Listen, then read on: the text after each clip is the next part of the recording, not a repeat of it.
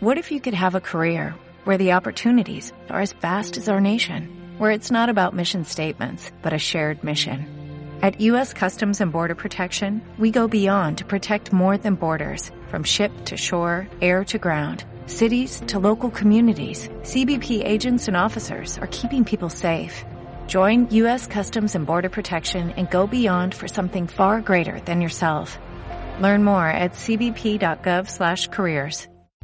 Entrando por tus oídos hasta llegar al centro de tus emociones, ADR Networks está en este momento activando tus sentidos. Arranca un programa más de temas y más temas, en donde tocaremos temas de política, noticias, cultura, música, medio ambiente y mucho más. No te muevas que ya comenzamos.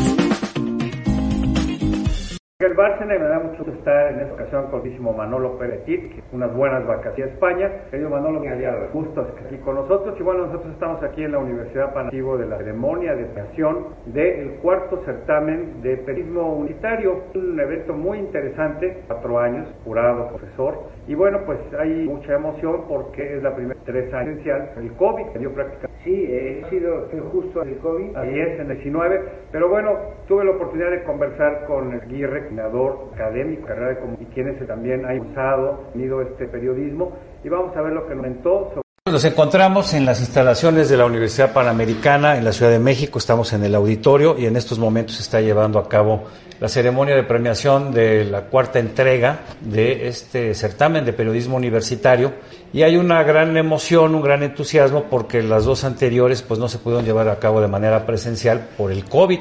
Eh, tuve la suerte de participar desde la primera vez como, pues, como pues, jurado externo. Me recuerdo precisamente un viaje hacia España, donde el doctor José Luis López Aguirre, quien es el coordinador del comité de premiación, pues me había invitado y luego ya como profesor he participado en los últimos años precisamente para evaluar estos trabajos. Me da mucho gusto estar contigo, José Luis. Bienvenido y muchas gracias por invitarnos nuevamente. No, al contrario, este Miguel, eh, nosotros estamos pues muy agradecido por la participación de profesionales de la información como tú, tanto en el comité de premiación como pues eh, en la evaluación de las categorías que ahora eh, pues estamos reconociendo a través de los mejores trabajos de nuestros alumnos de la Escuela de Comunicación. ¿Cuántos trabajos se presentaron en esta ocasión y cuántas categorías? Hay algunas que a veces se declaran desiertas porque no, no, no se inscriben o los trabajos no tienen la calidad que se quiere. Así es, pues se presentaron alrededor de 70 trabajos en categorías que van desde la entrevista de semblanza, crónica, reportaje para un medio impreso, reportaje o contenido para un programa audiovisual, eh, reportaje multimedia, podcast, y en esta edición eh, lanzamos una nueva categoría que tiene que ver con innovando historias. Y en este caso hay dos modalidades que se van a premiar.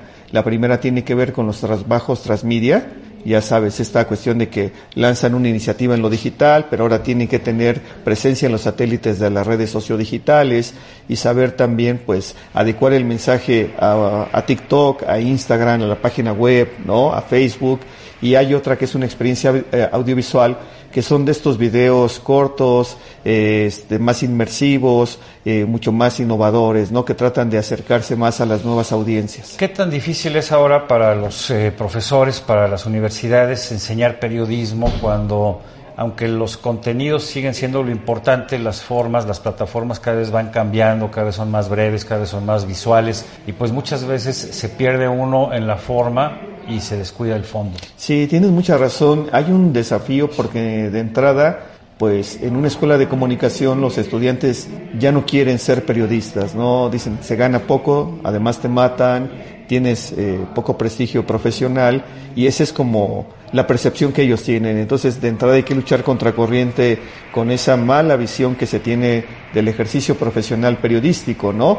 Pero hemos identificado que pues a pesar de que ellos son nativos digitales, que conocen y dominan las herramientas, lo que decías es fundamental, ¿no? La generación de contenidos, la publicación de una nota veraz, oportuna, precisa, clara, bien investigada, ¿no? Este, que tenga un enfoque novedoso para las nuevas audiencias, pues eso independientemente si publico en un impreso o en Spotify o lo voy a lanzar en TikTok, se tiene que cuidar. Entonces por ahí es donde los alumnos están entendiendo que pues es necesario y obligado tener estas competencias para desarrollar contenidos de calidad independientemente si vayan a publicarse en algún medio, pero que pues pueden ayudarle mucho para una campaña de publicidad, para la redacción de un guion, este, para una campaña política, es decir, el manejo de la buena escritura, eh, la defensa del lenguaje y las capacidades que te da el periodismo se pueden aplicar en otras disciplinas de la comunicación. Claro, o sea, es una forma de,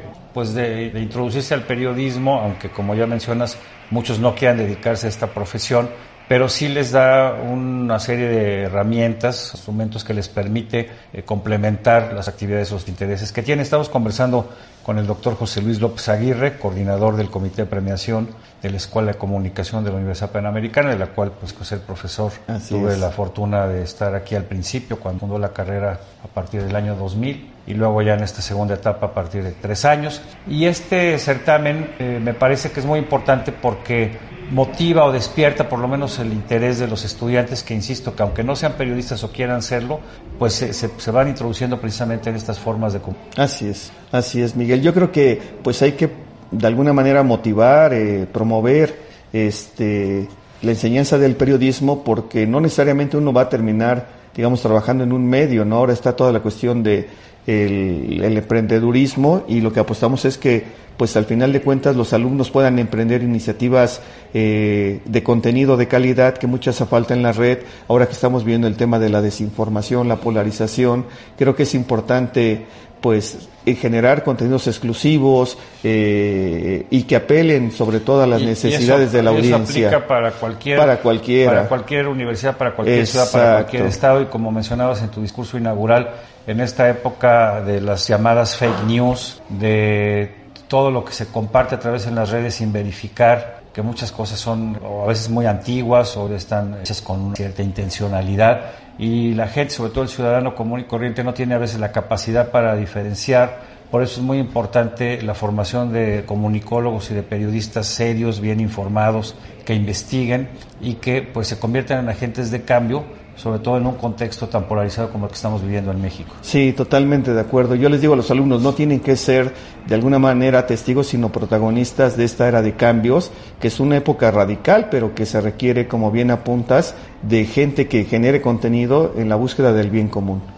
¿Algo más, doctor? Porque sé que tienes que Pues, continuar aquí en la... en no la ceremonia de agradecerles el espacio para poderle dar visibilidad a esta cuarta edición, eh, también agradecer a las autoridades de la Universidad Panamericana, pero en especial al grupo de periodistas y académicos que han conformado el comité de premiación y en tu caso, pues aparte del comité de premiación, a los jurados que generosamente pues, han dedicado el tiempo para evaluar una gran cantidad de estos trabajos. Muchísimas gracias. Al contrario, Miguel. muchísimas gracias. Eso es, es el doctor José Luis López Aguirre, coordinador del Comité de Premiación de la Escuela de Comunicación, coordinador académico también de la misma Universidad Panamericana.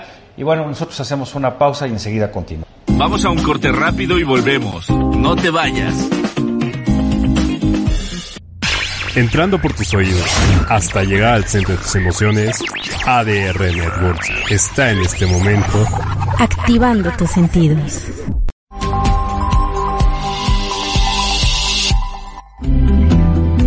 ¿Sabías que 7 de cada 10 empresas no sobreviven los primeros 12 meses de vida?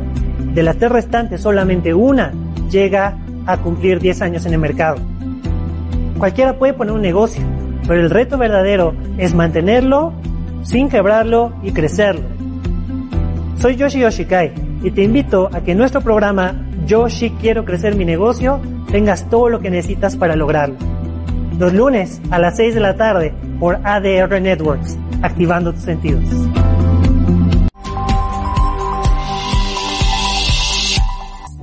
Yo soy Fanny Franco y te invito a que me acompañes junto con Isis Vázquez todos los viernes a las 4 de la tarde en Sí Salud Radio, donde platicaremos y tocaremos temas de bienestar, salud mental y salud física. Aquí en ADR Networks, activando tus sentidos y tus emociones.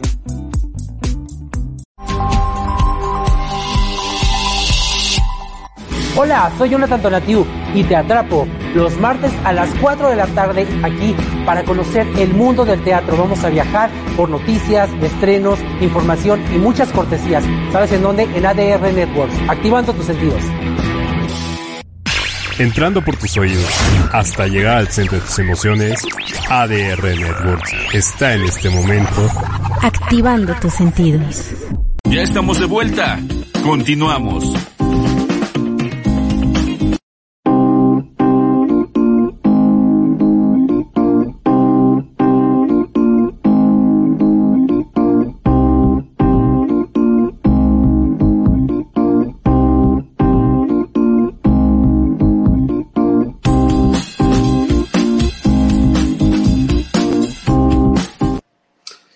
Pues ya estamos de regreso, continuamos aquí en el auditorio de la Universidad Panamericana. Después de que concluyó este evento, se premiaron a los jóvenes estudiantes de cuarto certamen mismo universitario y que bueno, pues ya hablamos de la importancia que tiene para los jóvenes comunicólogos, comunicadores que no necesariamente eh, pues se van a dedicar al periodismo, pero que pues no, no sobra, Manolo. No, no sobra. Bueno, hay muchos, muchos chicos que empiezan a estudiar comunicación y luego, como bien se ha dicho en el evento, la, los estudios de ciencias de, de la muy amplio ramo de acciones accionales, no solamente el periodismo, también las relaciones públicas, la publicidad, eh, la producción audiovisual.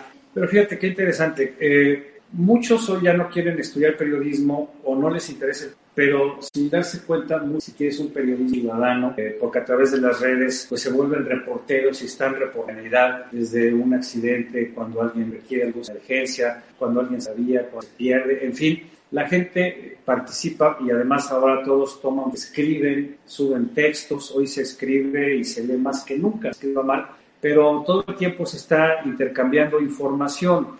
Aquí la diferencia es que formado con una eh, amplia, estratégica, pues puede preguntarse con qué efecto, con qué causa. Y bueno, por eso decíamos que aunque no quieran ser vistas, pues finalmente estudio de ciertas materias que tienen que ver con la reacción, con el pues les, son útiles para actividades que decidan emprender una vez que... Sí, a mí me preocupa mucho decir las redes sociales, a la, a la creencia de que cualquiera puede, todo el mundo ser el primo. Yo tengo, yo tengo, yo creo que haría falta ser licenciado universitario de una forma eh, profesional y seria. Claro, en el caso de la comunicación, pues todavía se capacita uno de una manera muy chica. Y entonces las redes sociales tienen de algún modo doble vertiente. El de la fake news que antes comentabas, en que cualquiera pues, puede decir cualquier cosa, cualquier cosa, cuando es falso. Y también el, de, el, de, el del compromiso ciudadano que permite pues corregir malos hábitos y otras, otras, otros valores. Sí es verdad también que el periodista, que es periodista como tú y yo, de formación y de carrera, de, tiene, de oficio y de, de oficio y de profesión, tiene también una responsabilidad doble. La responsabilidad de, de trabajar con ética eh, y también la responsabilidad del lenguaje. Parece, el uso, parece que no, pero el uso del lenguaje es fundamental. Fíjate que la, la radio y la televisión, sobre todo con manera simultánea, inmediata, y pues eh, desnuda muy rápido, no está capacitado. Pero estamos regresando quizá a una etapa que dejado atrás. Por lo menos en mi experiencia, mis viejos maestros de radio, por ejemplo, que estudió periodismo, era abogado. Eso es, pero era licenciado universitario. Ricardo Rolista, administrador, Julieta Lujambio, mi querida. Había muchos colegas, por ejemplo, Rafael Cardona, época, pues él no había estudiado, no es periodista. Por eso el periodista, eh, o, quiero decir, algunos periodistas obligaron y los que ya una carrera Y después, eh, yo recuerdo cuando Televisa, camarógrafo, producción, eh, no, no habían los años, puedo ver que todos los asistentes, camarógrafos, ya habían. Y ahora vamos al contrario, se estudia comunicación, pero no, y ahora aparece cualquiera es o pretende ser periodista, ser sin, la, sin ese, esa mirada aguda que se quiere, y esto genera o propicia que muchos adolescentes. Sí, eh, sí, lamentablemente, lamentablemente es así en este mundo de la superinformación, de la supertecnicidad, de la velocidad, en que, que tiene sus ventajas y que tiene sus inconvenientes. Yo me acuerdo siempre de nuestros años en la Universidad de Navarra, de esos maestros ordinarios que en aquella época, Antón, Carlos Soria, Don Luca Braino, Miguel de Miguel de salvo Carlos Soria. Salvo Carlos Soria, murieron todos. Pero fíjate que, por ejemplo, el decano, en nuestra época de la Facultad de Comunicación de Navarra, era un lingüista, don Manuel, Casado. O sea, es decir, yo creo que sí hace falta esa estructura eh, eh, intelectiva esa, que te da un estudio. La ciencia hace la, una característica que la hace ser muy parecida a lo que es que te abre mucho la mente y tienes que estudiar muchas disciplinas. Te da, una, visión te da una visión mucho más panorámica que otras carreras que son más Fíjate, cuando, se, cuando se, se inauguró la carrera de comunicación en la Universidad de a finales de los años 70, pues el eslogan o la frase que decía la técnica tira al espíritu. Y, eso aplica más que nunca por toda esta tecnología y todas estas plataformas. Eh, como que la gente, los jóvenes están siempre más preocupados por la parte contenido. Precisamente hace, hace ocho días mañana un homenaje a Prieto, profesor, escritor, que fue de la carrera de educación. Y pues él contaba cómo se fue desarrollando esta carrera y cuáles eran los geología, historia, geografía eh, y obviamente el poder hablar y escribir con tía, expresarte y comunicarte con otros. Y yo creo que esas, esas, esas materias siguen siendo básicas, que hoy es muy triste ver a personas que están en los medios, en las redes, los llamados influencers, que su capacidad de comunicar tienen mucho éxito, no conozco las razones, su capacidad de comunicar precisamente porque no tienen todo este, todo este, conocimiento, estas competencias que te va dando la, la... Sí, bueno, nosotros estudiábamos economía, historia, de, opinión pública. Eh, por lo tanto, teníamos una base de formación amplia sobre, sobre, sobre todo tipo de materias. Los nuevos influencers, lo que pasa es que, mira, ahora eh, los millennials y los inmediatamente posteriores a los millennials sienten que con 30 años ya son mayores. O sea que... a los 30 ya, A los 30 ya están pasados. Entonces te ven con 50, con 60 años y ya, yo acabo de 36. te ven con 50 con 60 años y tú eres, bueno, no un truco, eres, eres, una, pieza de museo. Claro, eres una pieza anticuaria. Entonces eh, tienen esa necesidad de la inmediatez con esa fuerza de los 20 años, pero esos influencers, influencers se basan más en lo estético, o sea, sí, pues sale ahí una chica más o menos agraciada y tiene 8 millones de seguidores. Toda la parte visual. no cuenta nada. No cuenta nada. Salvo su vida y si hay tráfico en la calle. ¿Y sabes qué es lo, lo que a mí más me preocupa de todo esto? Digo, qué bueno que sea. Sí, sí, eso es fantástico. Pero pregunta, bueno, ¿y qué es lo que comunican? ¿O qué es, lo, qué es lo que queda? Porque todo se va sucediendo de una manera impidante. Y justo aquí en esta universidad el año pasado empezaron un bloqueo con colegas del Heraldo Media Group, Alejandro Cacho, y le preguntaban sobre los influencers. Sí, son muy exitosos hoy, pero vamos a ver están y sobre todo qué es lo que dejan. ¿Por qué? Pues porque eh, muchas veces todo es inmediato y quieres pasar de una cosa a otra a otra y el público está ávido de cosas novedosas, pues al final de la historia uno se pregunta qué es, qué es lo que queda. Y lo que más me preocupa, perdón, es, es el público o la audiencia, porque pareciera ser que eh, la única forma de sacar sus demandas de contenidos en redes es eso, ¿no? El comprar, el adquirir, exponerse, generar este, likes, generar una serie de comentarios activos. Y bueno, pues es un tema que hay que seguir estudiando a fondo. ¿va? Sí, es un signo de nuestro tiempo, es el vacío. O sea, una vez desaparecida la religión, digamos, se buscan nuevas, nuevas religiones totalmente vacías. Eh, y al final, pues, es todo un pasar el tiempo, ¿no? La cantidad de gente, que a mí eso sí me llama la atención, que con 20 años te dicen estoy aburrido. Yo, cerca de 60, no he conocido el aburrimiento en mi Y te dicen con 20 años, es que estoy aburrido. Que las, A mí me parece imposible aburrirse. Pues sí, porque antes, eh, cuando no teníamos toda esa tecnología que nos tenemos hoy, o un libro de... O una película, o un tema sobre, sobre prepararse, una cosa, sesión, o una diversión simplemente. Pues ese es producto de la insatisfacción, de su mismo inmediato, niños que no aportan mucho pero bueno, pues finalmente el mundo que ha tocado vivir, todo esto aumentando con esta entrega del cuarto premio de Prensa Iberoamericana, que nos invita a reflexionar un poco sobre el momento en el que estamos, sobre todo en un contexto de acción, acción política de cara a los electorales. Y yo creo, y ojalá así sea, que eh, el buen periodismo cada vez es más informado y sobre todo, Manolo, el periodista que va al lugar de los hechos, a cubrir lo que se genera, porque hoy hay muchos pseudo periodistas de gabinete china, ¿no? De, que únicamente copian y pegan, pero no pueden transmitir lo que se siente, se vive cuando estás, está sucediendo en Ucrania. Hemos tenido oportunidades de guerra, viajar a otros países, porque transmitimos no solo el hecho, sino sentimientos, emociones. Que desafortunadamente eso no lo puedes hacer computadora. Y por eso yo le digo siempre a los alumnos siendo en la calle. Obviamente se complementa con todo lo demás, pero si tú no vas a ir a oler, a percibir, viviendo en un lugar, no solo en una guerra, en un accidente, en lo que sea, pues no tenemos esa capacidad para transmitir. Claro, hay que tener en cuenta que la objetividad no existe la honestidad en relación al propio punto de vista.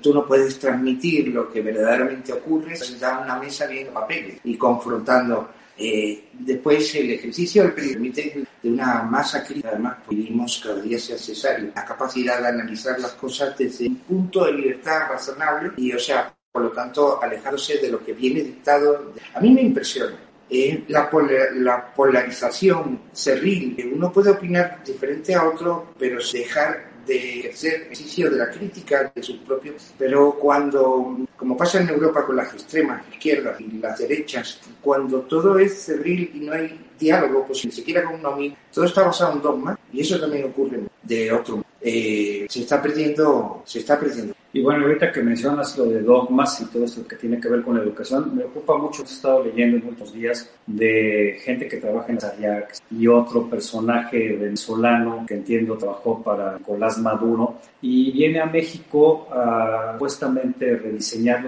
que en lugar de ser libros que estén apoyados en contenidos que, que ayuden a mejorar la enseñanza y el aprendizaje, pues se dedican, por lo menos es lo que se ha publicado, a tratar de difundir unas filias y fobias ideológicas. Me parece verdaderamente espeluznante. Entonces lo que se busca ya no es educar sin terminar. Y esto debe estar eh, al margen de la educación, la cual abierta, plural, debe considerar eh, todas las corrientes pero no tratar de encaminar eh, o enfilar las mentes educando hacia una u otra ideología, me parece muy grave. Y sobre esto no, no se ha hablado mucho, no, he escuchado a las autoridades de que se pronuncien estos temas. Que... Sí, cuando tú lees que los libros de texto básico que la SEP va a poner para la enseñanza en México están hechos o dirigidos por un señor cuyo, cuyo currículum es haber trabajado para Chávez y Maduro, que merece todo el respeto, ¿eh? pero que no se señala ningún mérito, digamos, desde el punto de vista de la pedagogía, desde el punto de vista didáctico ni pedagógico, pues sí, resulta pues bastante preocupante, aparte de anacrónico. Suena a cosas de hace 40 años. Cuando yo estudiaba, antes de estudiar comunicación, en lo que hoy es la CES, la Facultad de Estudios Superiores, que era INEP, y que ahora pues ha estado en los medios porque pues, dictamen de tesis de un presunto plagio de Esquivel. Bueno, cuando yo estaba ahí, estoy hablando de 1906, 7, había un concepto ideológico muy marcado, ocasión de esa época, y hasta en las matemáticas que daban a Marx o a Lenin, y había que lucir a todo de esa época, y eh, fue algo que se fue dejando, porque a medida que había mayor información, también se conocieron todos los excesos que había habido durante la Revolución Cubana, etcétera, como que la educación, por lo menos en, esa época universitaria, se fue alejando de la parte ideológica y de la parte dogmática. Y ahora, pues pareciera que estamos regresando, pero en un nivel peor, porque esto lo quieren empezar a, infiltrar desde los primeros años de, la educación. Sí, la verdad es que eso es preocupante. Es cierto que en la UNAM siempre ha habido corriente, y eso es muy interesante, porque hubo una época en que en la UNAM había una corriente, digamos, preponderante, era más.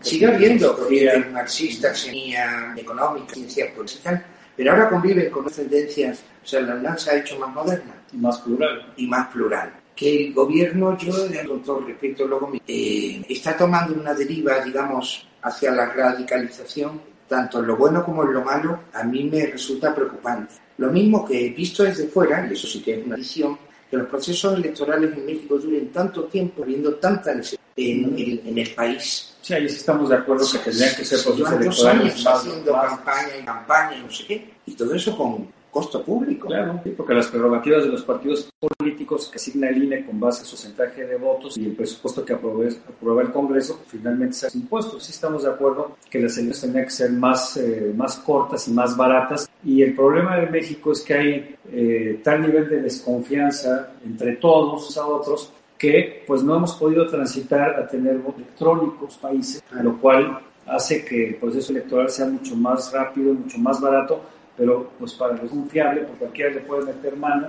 Y bueno, pero este, este tema de la educación, de la, eh, no, es, no es privativo de México, lo hemos visto en Brasil, lo hemos visto unidos en varios. Y, pues insisto, pareciera que estamos en una etapa de hacia etapas que considerábamos que ya habíamos Sí, indudablemente, Miguel, es una etapa de, de regresión que yo creo que va aparejada como una etapa de, de, de etapa, ¿no? Es, es una descomposición total desde el vista social y especialmente preocupante y grave desde vista de la educación, porque ahí se está jugando los ciudadanos del futuro. Y si a los ciudadanos del futuro tú no le das la oportunidad de pensar por sí mismo o no les fomentas que piense, entonces estamos listos, vamos a ciudad de gente que son números. Y... Por eso, para, para concluir, porque ya nos tenemos que ir a las oficinas, es muy importante eh, retomar lo que desde el inicio mismo de la educación seria, informada, profesional, ¿Por qué siguen siendo importantes los medios, los periodistas que también lo tienen? Porque solo gracias a ellos realmente podemos informarnos de manera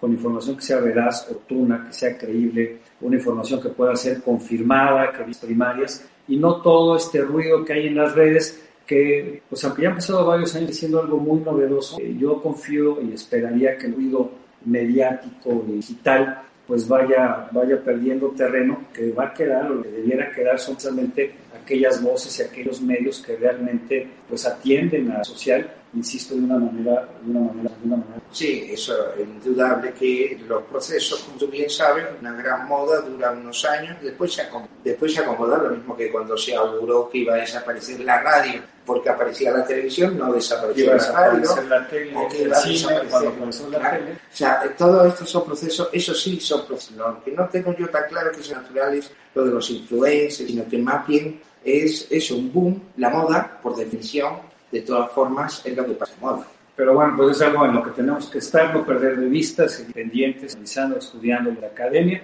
Y pues por lo pronto ya nos tenemos que ir, Manolo. Eh, muchas gracias a la Universidad Panamericana, a la carrera de comunicación, posibilidades de la Cerega del cuarto premio de certamen universitario. Y bueno, pues aquí nos vemos la próxima. Pues hasta la próxima semana. Ha sido estupendo, estupendo estar aquí. Muchísimas gracias a todo el equipo de producción de temas y más temas, desde al equipo de ADR Networks, Miguel Bárcena y Manolo Pérez, desde aquí hasta entonces.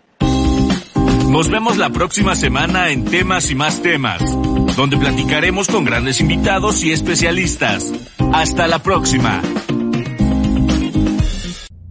Entrando por tus oídos hasta llegar al centro de tus emociones, ADR Networks está en este momento activando tus sentidos.